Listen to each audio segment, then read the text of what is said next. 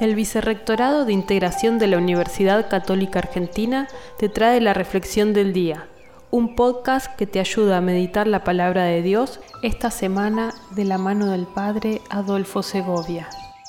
En este lunes 3 de enero, la palabra de Dios a través de su Evangelio, en el capítulo primero de Juan, versículos del 29 al 34, nos presenta a el último de los profetas, a Juan el Bautista, señalándolo a Jesús. Este es el Cordero de Dios que quita el pecado del mundo. Con mucha humildad, el último de los profetas, Juan el Bautista, reconoce que él no es digno de desatar ni siquiera las correas de las sandalias de aquel que viene detrás, que es el Mesías, el Salvador. Tiene esa misión entonces de anunciarlo, de dar testimonio de que viene el Mesías, viene el Hijo de Dios a nosotros.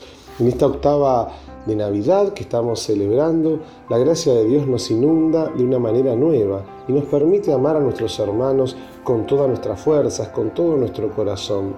Planteémonos, propongámonos seguirlo de un modo nuevo. Te deseo que tengas una linda Navidad y que podamos profundizar día a día en este misterio que nos envuelve. Bendiciones.